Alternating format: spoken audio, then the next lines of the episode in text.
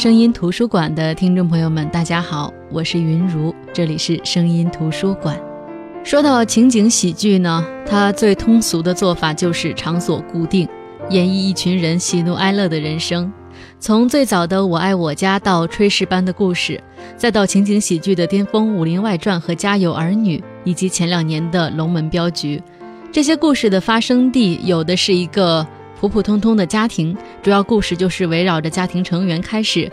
每一个和家庭成员相关的人呢，都是这个故事的过客。那有的是发生在有一定故事设定的地点，比如说客栈，比如说镖局。像这两部影视作品的编剧宁财神呢就很聪明，他的《武林外传》《龙门镖局》都设定在一个对外营业的单位，每天迎来送往的，得见多少稀奇古怪的事情啊！而且他设定的这个时间都是发生在古代，虽然我们不知道这个古代到底是哪朝哪代，但是这样设计呢，便于借古讽今。《武林外传》的热播呢，捧红了一批演员，也成为到现在时隔将近十年，我们依旧非常喜欢的情景喜剧。剧中闫妮扮演的佟掌柜呢，是同福客栈的老板娘，其他人分别是伙计、账房、厨子、跑堂小二等角色。其中，佟掌柜每一集结束的点睛之笔、金玉良言，让很多人都觉得这部剧寓教于乐，为该剧加分不少。但是，你有没有想过，为什么这个金玉良言、这个总结式的点睛之笔不是白展堂去说？为什么不是吕秀才去说？为什么必须是通过佟湘玉的嘴去说呢？我想，主要是因为自古以来，客栈的老板娘都不是吃素的。每天接触那么多人，三教九流、各色人等，你要上前招揽，还要服侍周到，不敢有一丝的怠慢。遇见两拨人拔刀相向，还得从中调和，三言两语化解，一丝痕迹不留。如果连这点都做不到，这些老板娘也就当不长久。如果长久以来一直是老板娘，那他们早就学会察言观色、见风使舵的本领了。换言之，早就看透人生百态了。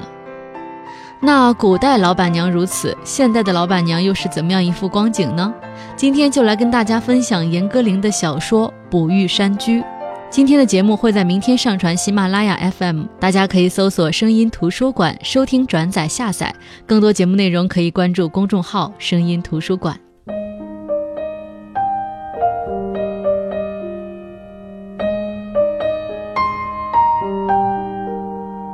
首先说到严歌苓。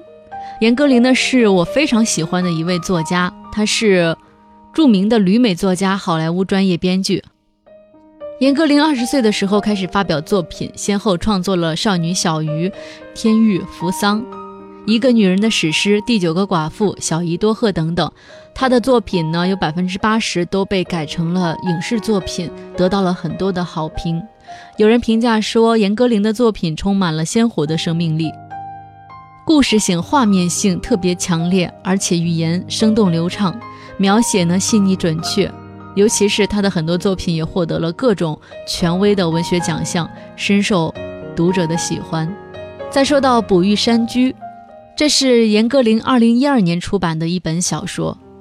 刚开始啊，看这本书的介绍，迎头就扑过来一句话，说《捕玉山居》犹如当代中国的新龙门客栈。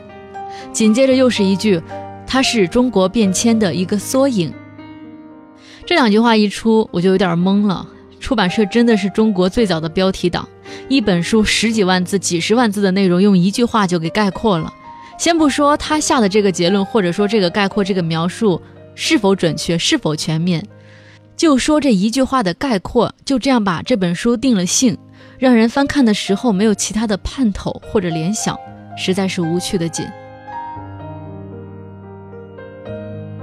那和现在很多酒店旅馆都往城市中心繁华地带里挤不一样，捕玉山居这个客栈是开在北京郊区的，这当然也是符合时下的社会现状的。现在城市越来越膨胀，各色人物在城市里游走，当然还有越来越多的乡下人会奔向这里，把城市作为他们暂时的栖居地。而城里的人呢，会向往田园，向往自由，追寻所谓的心中的宁静。他们在周末的时光都会想说去躲避城市的硝烟。现在有钱人都不吃山珍海味了，他们爱吃农家乐，爱吃野菜，爱吃绿色有机蔬菜。他们在周末的时候爱去近郊农村，吸两天的新鲜空气，享受田园风光。我们熟悉的现代的城里人如此，可是，在上个世纪九十年代，北京人就已经这样了。那是一九九三年，不知道当时北京市区的人是怎么顺着河道找到了这里的。这是北京郊区的一个小山村，他们把这个夹在笔图的山峰里的小村庄说成是世外桃源、世外仙境。这些周末来这里游玩的北京人，瞅准那些稍微干净一点、宽敞一点的家里，就去问能不能借一间房住上一两晚的，他们给十块钱一晚。那个时候，这里的小村庄的人哪里见过不出汗、不劳动就到手的十块钱呢？立马扫地摸土。把墙角上、房梁上的至少有几十年的和着灰土都织成了布的蜘蛛网给挑了，让这一对对北京的好男好女们住上一两夜。就像这里边一开篇，严歌苓就这样描写那个时候曾宝玉在这个小山村里招揽顾客的场景。他说：“那时的曾宝玉背着儿子，牵着女儿，把他二十五岁的笑脸朝着河道边走来的北京人说：‘上俺们家吧。’”俺们家房多干净，八块钱管饭。那时的卜玉不知道，他是头一个懂得广告效应的人。他靠自己腿脚勤快，跑出村两三里，把北京人从全村人那里截到自己家。他还靠自己洁白无瑕的衬衫、石墨蓝牛仔裤，打出他如何爱干净的告示。当然，也靠他难得的窈窕身材、罕见的妩媚脸蛋、高中生水平的用词造句，为自己做了最好的招牌。很快，全村人的客源都是曾宝玉一个人的了。全村人也没什么不服气的，因为宝玉确实有一院最像样的房子，一共九间，干净的耗子都不去，并且村里一百四十六口人，连男带女，无论老少，谁都服气宝玉挣钱的本事。如果说要挣钱都得像宝玉那样，他们宁可穷着。宝玉的钱是他们亲眼看着宝玉怎么样费了吃奶的劲儿才一点点挣出来的。从卜玉嫁到村里，人们就没再见过她和其他女人那样坐在一块儿打打牌、扳扳口舌。四五月，她四点多钟就上山，山间一带的香椿芽是没人去摘的。她一早上能摘四五十斤带露水的春芽，走三十多里山路，把它们卖到山那边一个部队的老干部休养所。一早上，他就能把二十多块钱揣回来。回来的路上，他也不空闲。掐下几十斤野黄花菜，摊到屋顶上晾晒一天，晚上收下来都干得能打包了。捕玉的黄花菜不卖给收购站，他要等到过年前才背着他们乘长途车到北京，去敲正在办年货的北京人一笔。一年到头攒了三千块钱，是捕玉的一个大秘密，他对此守口如瓶，连孩子的爸都不知道。嫁过来第三年，卜玉跟婆婆公公说。咱们盖房吧，公公婆婆都没理他，卜玉也并没有征求他们的意见，也没有问他们要钱的意思，因此是不必理会的。即便问他们要钱，他们也不怕，前提是他们得有啊。自从这房子可以租出去，有生意可做，卜玉把原先的三间房接出六间，大致盖成一个简陋的四合院。而他总是早早的就把北京来逛山逛水的人从两里路之外截住，带进这个四合院。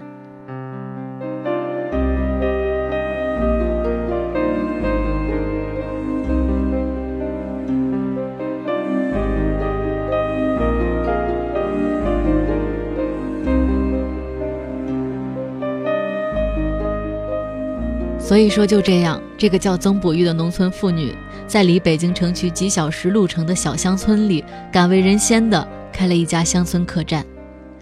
她借着这股北京人爱去郊区的东风，把这样的一个家庭旅馆开起来了。不过，您也别以为这个农村妇女有这么超前的商业头脑，有那么好的品味，取这么个别致的名字“宝玉山居”。这一切都是因为这个女人背后有一个军师，叫周在鹏。周在鹏呢是一个作家，是一个编剧，他常在卜玉这里闭关写作。他第一次来呢，也是听朋友介绍，但是第一次住完之后呢，他就成了曾卜玉最忠实的回头客。他把这里作为自己写作的灵感来源和根据地，和卜玉一起猜那些在这里常住或者短住的客人的身份或者秘密。周在鹏在这里是客人的身份。他也容易和客人熟络一些。有时候他帮卜玉暗地里探秘客人的身份，以免卜玉吃亏；有时候是卜玉为他打听，算是给他提供故事素材。不过那时候卜玉不懂这些，就当是周在鹏对别人好奇。周在鹏为卜玉的家庭旅馆建设山居出谋划策，所以卜玉山居和他们一起迎来了三教九流的客人和这些客人隐秘的故事。说到这里，你会以为主角就是卜玉吗？或者说是周在鹏吗？其实，这本书你看完之后才会知道，他们迎来的每一个人、每一个故事，才是这篇小说真正的主角。这也是严歌苓这本书被讨论的最多、分歧最大的一个地方。有人说严歌苓不爱惜自己的羽毛，出了一本这么粗糙的书，这分明是知音故事的小说化。写了四个类似于知音杂志标准的中篇故事，然后加了曾卜玉和周在鹏这两个人物，就凑成了长篇小说，实在是没有诚意的作品。也确实有了《武林外传》在先，捕玉山居这个故事设置的类似于情景喜剧的空间结构模式，实在谈不上有多高明。况且严歌苓讲起顾客的故事呢，就刹不住车。这个叫做卜玉的女掌柜几乎被他淹没在这些小说的叙事当中，就好像一台晚会，卜玉是主持人，是一个报幕员。然后呢，接下来呢，这些作品都是由那些顾客去演的，卜玉就负责介绍接下来的人物，然后迅速的退到幕后，等到演出快散场的时候出来谢个幕，对大家表示一下感谢之类的。但是呢，也有人会说这种说法有失偏颇。因为捕鱼山居不是龙门客栈，龙门客栈那个故事里有高潮有结局，但是这个地方每个人都是过客，这里有一段他们希望的人生，但是真正的人生却永远不会在这里发生。老板娘曾捕玉呢，只是一个冷眼旁观的女人，她从来没有走出过那个山村，她即使加大了想象力，即使后来学会上网，能在网上了解些什么，她也不会知道自己的这个地方到底有多精彩。所以他们会觉得捕鱼山居是一个放大的社会，也是一个缩小的社会。这正是严歌苓的绝妙之处。当然呢，这是小说的分歧，个人有个人的看法。到时候大家自己读这本书的时候，也可以谈谈自己的看法。书中描述的几对人物呢，当然不能概括我们现代社会所有的人，甚至不能代表大多数人。但是似乎每个人的身上都隐隐约约的。有自己的影子，不是说他们的经历有自己的影子，而是那种游客的心境和对岁月的感悟。所以我们会觉得每一个人都是我们现代社会当中人物的缩影，你可以随时随地的找到他们，又或者这个人本来就是你。比如说这里边的一个顾客，曾经来这里住过的一个叫温强的下海经商的退伍军人，他有常人不能及的刚强的意志和毅力。但是他也有自己的弱点，这个弱点就是那个叫做李欣的风情万种的女人，这可以说是他的死穴。他们第一眼相识的时候，温强就英雄难过美人关。李欣知道自己是美女，所以无论到哪里，她都可以随时利用自己这个得天独厚的天生优势。只要你是个男人，他就自信会被他迷住。温强和李欣彼此纠缠了小半辈子，耗尽心思。玩尽了游戏，可是最后仍然没有分出个胜负来。或许爱情就是这个样子，不是你输了我一尺，就是我赢了你一丈。只可惜身在其中的双方永远都不会明白这个道理的，因为得不到的永远是最好的。而两人感情当中的第三者小芳，不过是充当两个人爱情的配角。这样的人在我们的现实生活当中也比比皆是。小芳是一个好女孩，可是温强就是爱不上她。做了夫妻，生了孩子，也还是爱不起来。生活当中这样的人也太多了，像小芳这样的，你满心欢喜的嫁了一个自己喜欢的人，可是他在他的心中永远住着一个白雪公主。你知道自己永远都赢不了那个人，而留给你的退路也只有两条：要么心不在焉的把这个日子给混下去，要么就是快刀斩乱麻的分手。小芳做了一个正确的选择，可是还有好多人沉浸在这样的苦海当中。毕竟，爱不是简单的几个字就可以了断的，不是分手两个字就把一切切断的。枕边那个和你睡了多年的人，打断骨头也连着筋。他们早已在时光当中，彼此血液交融，成了亲人。温强知道自己喜欢李欣，可是他不知道自己是不是真的能够接受这个永远都是风情万种的女人。这对一个男人来说太可怕。所以最后故事的最后，他只能狠心的离开。但即使是这样，他最后仍然怀念和他和李欣最后在一起在捕鱼山居的那段时光。如果说刚才温强和李欣和小芳之间的爱情算作悲剧的话，那么瘫子冯哥这个瘫子呢，就是，呃，瘫痪的意思。那么瘫子冯哥一生不知道是该叫幸运还是该叫不幸。一个成功的商人，他拥有了亿万家财，可是他没有一个健康的身体，身边没有一个可以相信的人。也的确像我们现代社会当中，一旦你有钱了，你身边的人就都变了，即使他们没变。你因为钱也觉得他们变了，你觉得他们眼里永远都有你，有你卡里兜里那白花花的票子。这个社会就是这么现实，没有钱你要卑躬屈膝，要低人一等，要委曲求全。所以我们都想赚钱，男的有钱了可以去泡妞，去泡那些曾经遥不可及的梦想；女人有了钱可以买无数的化妆品、奢侈品，然后去盛满空荡的虚荣心。钱是个好东西。可是我们要知道，钱永远都在少数人的手中，所以这个冯哥虽然身体瘫痪了，但是他仍旧一刻不停地想着赚钱。他比谁都清楚钱的利害关系。直到孙彩彩出现，他好像突然发现了新大陆一样。这个头脑简单的东北女汉子，真的和他见过那些庸脂俗粉不一样，也和他自己不一样。这个孙彩彩，她知足，她知道够了，她从来不奢望大富大贵，也不奢望。在冯哥身上得到什么好处？他是冯哥雇来的保镖，保护自己的，随时也照顾他的身体起居。哪怕冯哥把所有的信用卡、所有的卡给他，他通通都不要。他要的只是自己对冯哥的一份责任和一份对于残疾人的爱心。人总是对异类感兴趣的，对和自己不一样的人感兴趣，尤其是像冯哥这样一个经历了无数风霜雨雪的人，所以他对孙彩彩动了心。二十多岁的孙彩彩也许还不懂得爱情究竟是个什么东西，但是他心中只要有一份单纯的爱心，那么他就一定会幸福的。因为这个世界上聪明人太多了，而做一个真正的傻瓜，迟早会发光的，跟金子一样。再有就是五玉山居还有两个年迈的老人。他们之间的爱情比较怪异。这两个人呢，其实都在精神病院居住，在大多数眼中，他们是疯子。他们的爱情和很多人的爱情都不一样，他们是单纯的精神的交流。或许正是因为他们的不正常，才能摆脱世俗那些束缚，真正的去感悟爱情的美好。他们辛辛苦苦把孩子养大了，孩子把他们推向了敬老院，把他们当做一个不堪的累赘。社会的快速发展已经磨损了子女父母之间的血液纽带，多少年的养育之恩，在钱的面前，在前途的面前，都已经是过眼云烟。孩子们来不及想，父母当年是如何一把屎一把尿的拉扯他们长大，因为他们有无数的工作和事情在等着他们解决。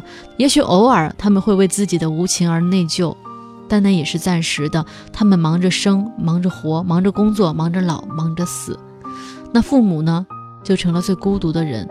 可是，如果说在这样的情况下，他们之间产生了一段爱情，我觉得这爱情是世界上最好的爱情。还有一段故事呢，就是季风和夏之林的故事。这个故事呢，很戏剧，很惊心动魄。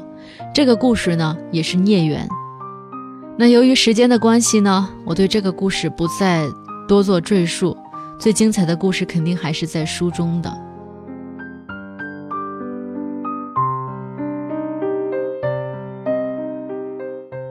再说回到《捕鱼山居》这本书，刚才在开头的时候，通过严歌苓的一小段文字，把曾捕鱼的一些特点都表现出来了。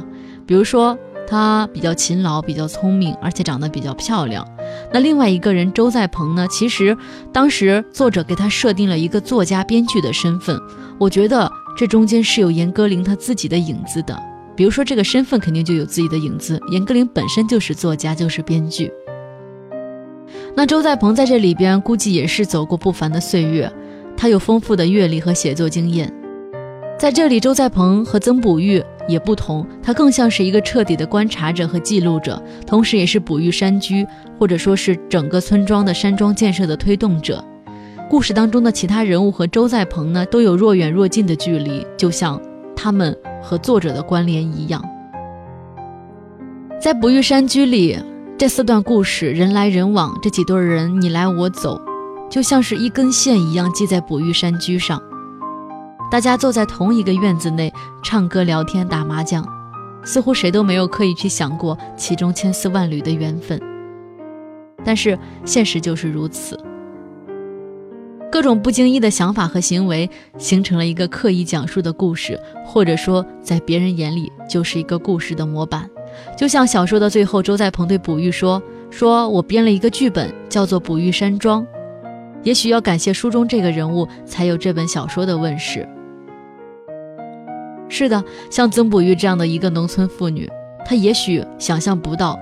她的旅馆里发生的这些故事，在作家看来是多么的有意思，在别人看来是多么的丰富多彩。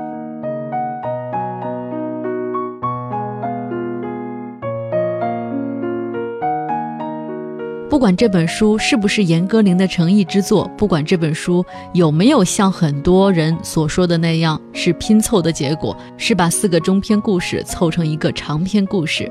但是我知道，从这个故事当中，我们还是有所感悟的。就像我们出去旅游一样，作为游客，你能看得到得意者，也能看得到失意者。有的人为了工作，也有的人为了躲工作；有的为了找感情，也有的人丢掉感情。大家怀着不同的目的聚到一个地方，所以就有了一种似有若无的关联。梳理出了这个叫做“哺育山居”这个故事的一张人物关系网。这个故事初步的模样。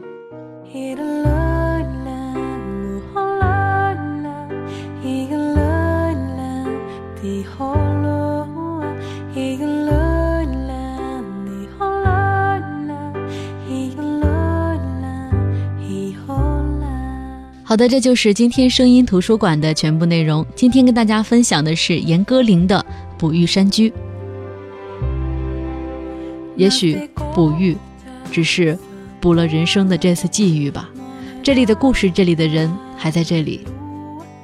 也许哺育山居里的世界才是真正的世界。好的，我是云如，这里是声音图书馆。本期节目会在明天上传喜马拉雅 FM，大家可以搜索“声音图书馆”收听下载。更多节目内容可以关注公众号“声音图书馆”。我们明天再见，各位晚安。